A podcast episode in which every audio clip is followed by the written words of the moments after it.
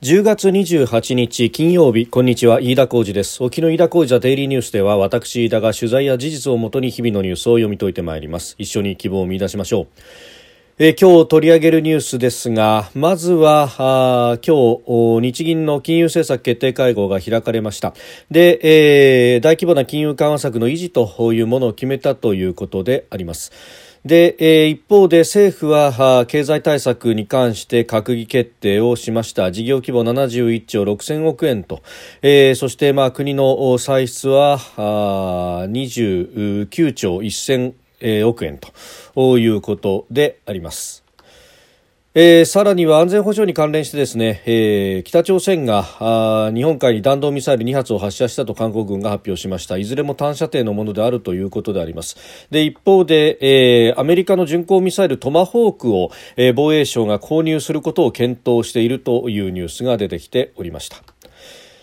えー、収録しておりますのが10月28日日本時間の夕方5時20分というところです。すでに東京の市場閉まっております。日経平均株価の終値は、えー、昨日と比べ240円4000安。2万7105円20銭で取引を終えました。アメリカのハイテク銘柄が安かったということそれから28日の香港での株安を受けて投資家の心理が、えー、下向いたということになって下げ幅は一時360円を超えたということでありました。えー、さて、えー、今日日銀があ昨日今日と金融政策決定会合を開いておりましたけれども、えー、大規模な金融緩和策の維持を決めたということであります。で、えー、物価上昇見通しはあ今年度、うん、7月時点の2.3%から2.9%に引き上げるということでありました、まあ、ただあのこれは日銀が使っている数字、まあ、基本的にはコア数字というものでありまして、えー、生鮮食品は除きますけれどもエネルギーの価格が入ってったものという指標を使ってますんで、まあ、それだとこの数字になってくるというところであります。で、えー、まあ、直近の消費者物価指数などを見ますと、えー、コアコアの数字、まあ、生鮮とそれからエネルギーを除いた数字というと、まあ、1%台の半ばほどでアメリカなどが使っている米国版コアとも言われるですね生鮮のみならず食料ほぼ全般とエネルギーを除いたという、えー、数字になると0.9%、まあ1%いかないというぐらいのものになってくると。ということであります。で、えー、今日ですね、あの東京特部の10月、まあ、中旬までの消費者物価指数が、えー、発表となっておりました。で、これで、まあ、生鮮除いたエネルギーを含む総合はプラス3.4%ということで、まあ、これを数字にとってですね、40年ぶりの伸びだというようなことを、うん、見出しとして取る、そしてセンセーショナルに報じるという向きがありますが、やはりですね、えー、これ、あのエネルギーと食料まで、えー、除く、まあ、コアコアの数字になると、もうかなり、えー、落ちてくるということであります。まあ、エネルギーの比重が非常に大きいということで、エネルギー関連はプラス24.2%と、えー、全体を1.20ポイント押し上げているということがあるようです。まあ、この辺を考えると、まあ、やはりエネルギーがかなり引っ張る部分というのは大きいと。で、えー、結果としてですね、食料やエネルギーを除いたアメリカ版のコア指数というもので見るると、えー、プラス1.1%ということで、まあ、これは9月の、えー、日本全国の、えー、消費者物価指数の米国版コアプラス0.9と、まあ、さほど変わらないと。えー、いうことで、まあ、いかに輸入しているものの物価の上昇特にエネルギーというところが取り沙汰されているかということがわかるわけであります。まあそういった状況でですね、これ、あの、まあ全体で見ると確かに数字としては、まあ総合の数字などはですね、上がっているっちゃ上がっているというところですが、まあ日銀の黒田総裁もですね、えー、今日の金融政策決定会合の後の記者会見でも、えー、おっしゃっていた通り、えー、今すぐ金利引き上げとか金融緩和の出口が来るとは考えていないと、まああの、内需が持ち上がってきてですね、需要と供給のバランスの中で、えー、物価が上がるというようなあことが起こればですね、えー、これは金融緩和をやめて引き締めに入るということも必要になってくるし、まあ、あの実際、アメリカの FRB、連邦準備制度理事会などが行っている引き締めというのは、まあ、まさにこれが動機になっているというところで、えー、コロナからの回復過程において、えー、内需、えー、特に個人消費が、まあ、かなり、上向いたと、まあ、これはですね、えー、個別にまあ、キャあ小切って、えー、チェックを配ってですね。で、えー、それで、まあ、直接的に給付金を出して、えー、消費を喚起したということがあって。であのその前からコロナで使いたくても使えないというお金が貯まっていた。それに加えてこの給付金もあったということで、まあ、爆発的に消費が伸びたと、えー、ペントアップ需要なんて言われ方もしましたけれども、まあ、こういったものがあるとですね。で一旦その火がついたものというのはなかなかあおいそれと消すことができないと。いう、まあ、特にアメリカの消費者の場合は、消費成功が非常に高いと。いうことが言われておりますので、まあ、そこで、え一旦あ舵を切り火をつけたものに関してはなかなかこれを即座に止めることができないと、まあ、ここがですねその財政を出すということの難しさでありまして、まあ、実際に予算をつけてから執行しそしてその効果が出てくるというところまで1ヶ月、月2ヶ月ないし3ヶ月ほどのタイムラグがあると先を読みながら政策を決定しなければいけないしそしてこれも、あのまあ、一律で配るのかあるいはどこで線を引くのかということでだいぶですねあのざっくりとした形でしか決められないと、まあ、細かい調整というのはなかなか聞きづらいと。いうものがありますんで、まあ、あのその辺の火のつけ方というのは非常にこう難しいところがあると、まあ、ただし、えー、日銀がですねすでに報告書で出している通り、まあ、アベノミクスから、えー、数えて、まあ、10年余りになるということもありますんで、えー、そこの部分でですね、まあ、あのいろんな検証等々を行ったときに、まあ、やはり金融緩和だけでは、えー、景気の下支えというものはおぼつかないと。財政と合わせて、えー、ポリシーミックスの形でやるべきだというのはありますんで、まあ、あの今後のこの物価の推移というものを見ながらですね財政も出しそして金融は引き続き、えー、やっていくという形になるというか、まあ、ならざるを得ないというのが、えー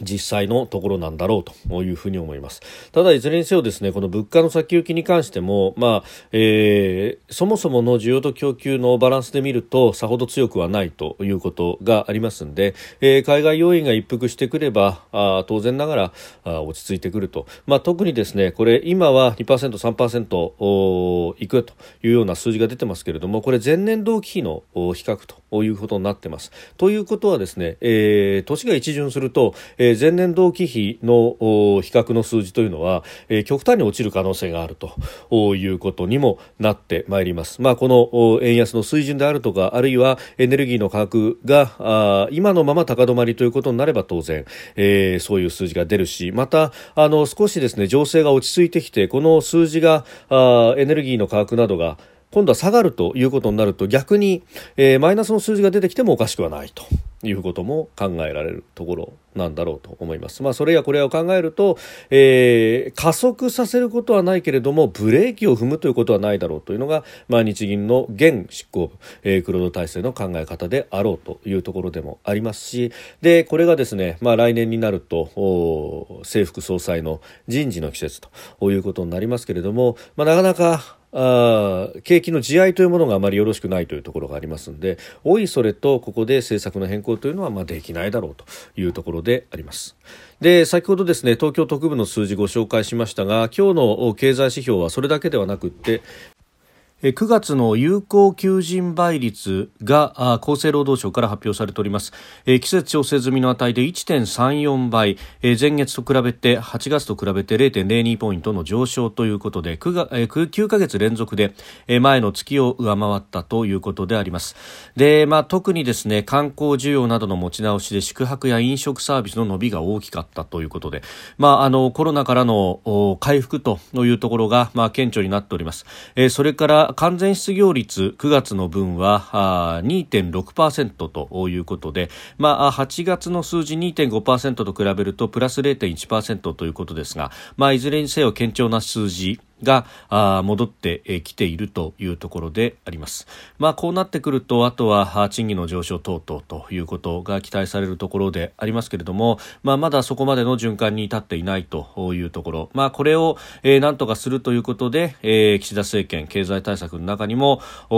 まあ、リスキリング、学び直し支援の拡充などというところが、まあ、出てきていると、えー、このリスキリング支援には5年で1兆円投じるというふうに総理はすでに発表をしておりますが、まああのー、全体としてこれがどうなっていくのかっていうのは、まあ、求人市場もそうですけれども、えー、経済全体がまあ立て直っていって、えー、希望する職に多少学び直しで時間を取ってもいけるというような、まあ、確証が持てるような雰囲気になっていかないとなかなか全体が回っていかないというところでありますので、まあ、今回ですね二次補正一般会計29.1兆円という数字は出てますけれども、えー、これがきちっと有効需要に回るように、えー、なっていかないといけないと、まあ、とりあえずはそのエネルギーへの補助というものが、まあ、かなり出てきているということではあります。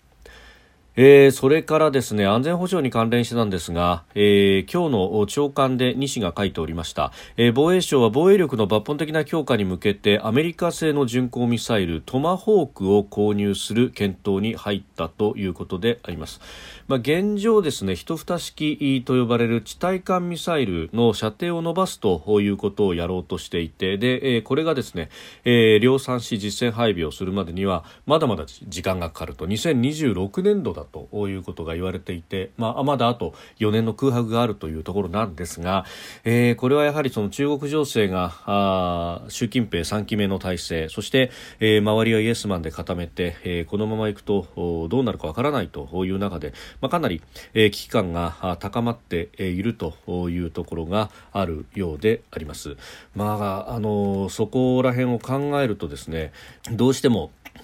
えー、間を埋めるという意味でこのトマホークなどを、まあ、日本としても、えー、使わざるを得ないという形になると。で台湾の有事を見据えるということを考えるとですね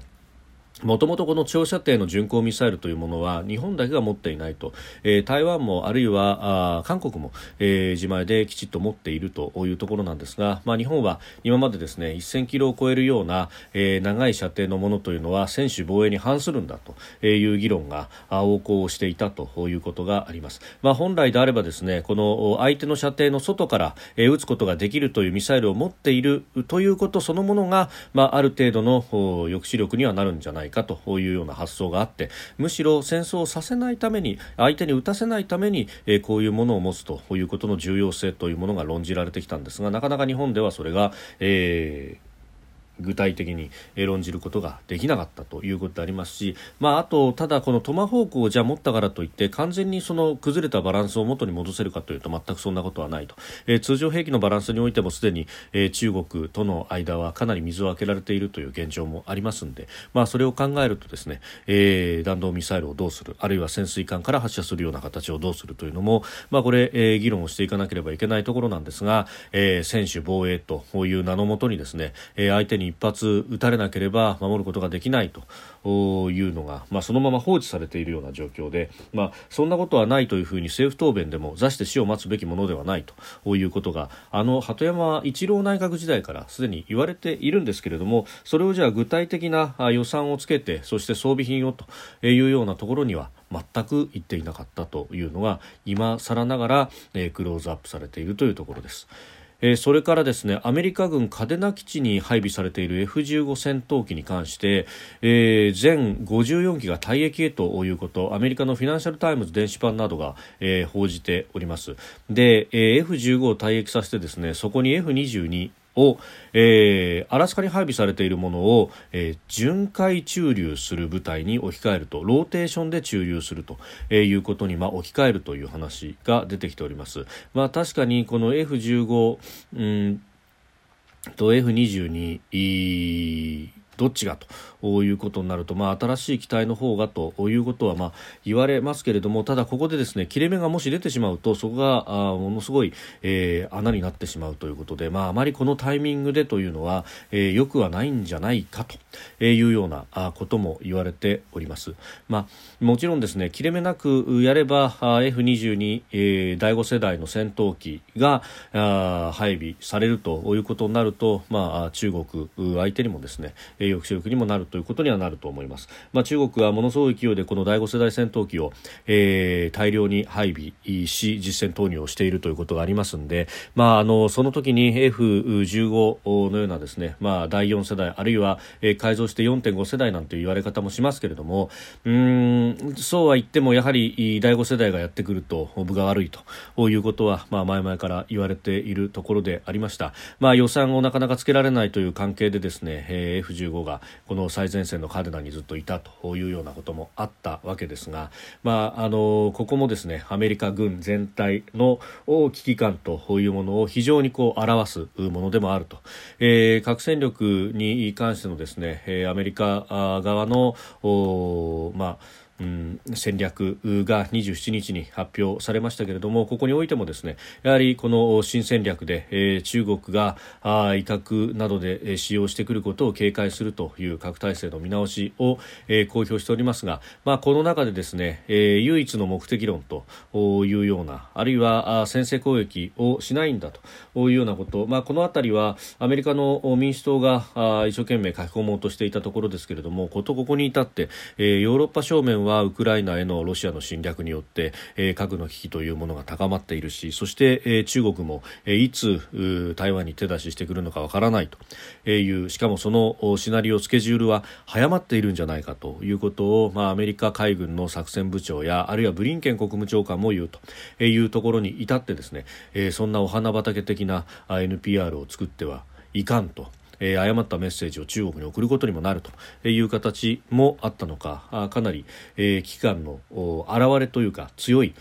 ものになっております。まあ、そして、えー、アジアにおける拡大抑止に関して、えー、日米韓、あるいは日米韓5、オーストラリアも含めて、えー、新しい対話の枠組みの創設を探るというようなことも書き込まれております。まあ、日本としては、アメリカのコミットというものをですね、揺るぎないものにすることがまずは、えー、重要だし、それをベースにしながらそれ以外の国々とも、えー、オーストラリアインドというところを巻き込んでインド太平洋地域全体で、えー、守り合うという仕組みを作らなければいけないと日本はその最前線にいるんだというところ、えー、そしてその枠組み作りにおいてですね憲法9条がネックになるのであれば、えー、それをこそ、うん、議論をしそして変えるべきは変えていかなければ憲法を守って、えー、国民守らずということにもなってしまいかねないと強い危機感を覚えております。飯田小泉デイリーニュース月曜から金曜までの夕方から夜にかけてポッドキャストで配信しております。番組ニュースに関してご意見感想飯田 TDN アットマーク Gmail.com までお送りください。飯田小泉デイリーニュースまた来週もぜひお聞きください。飯田浩二でした。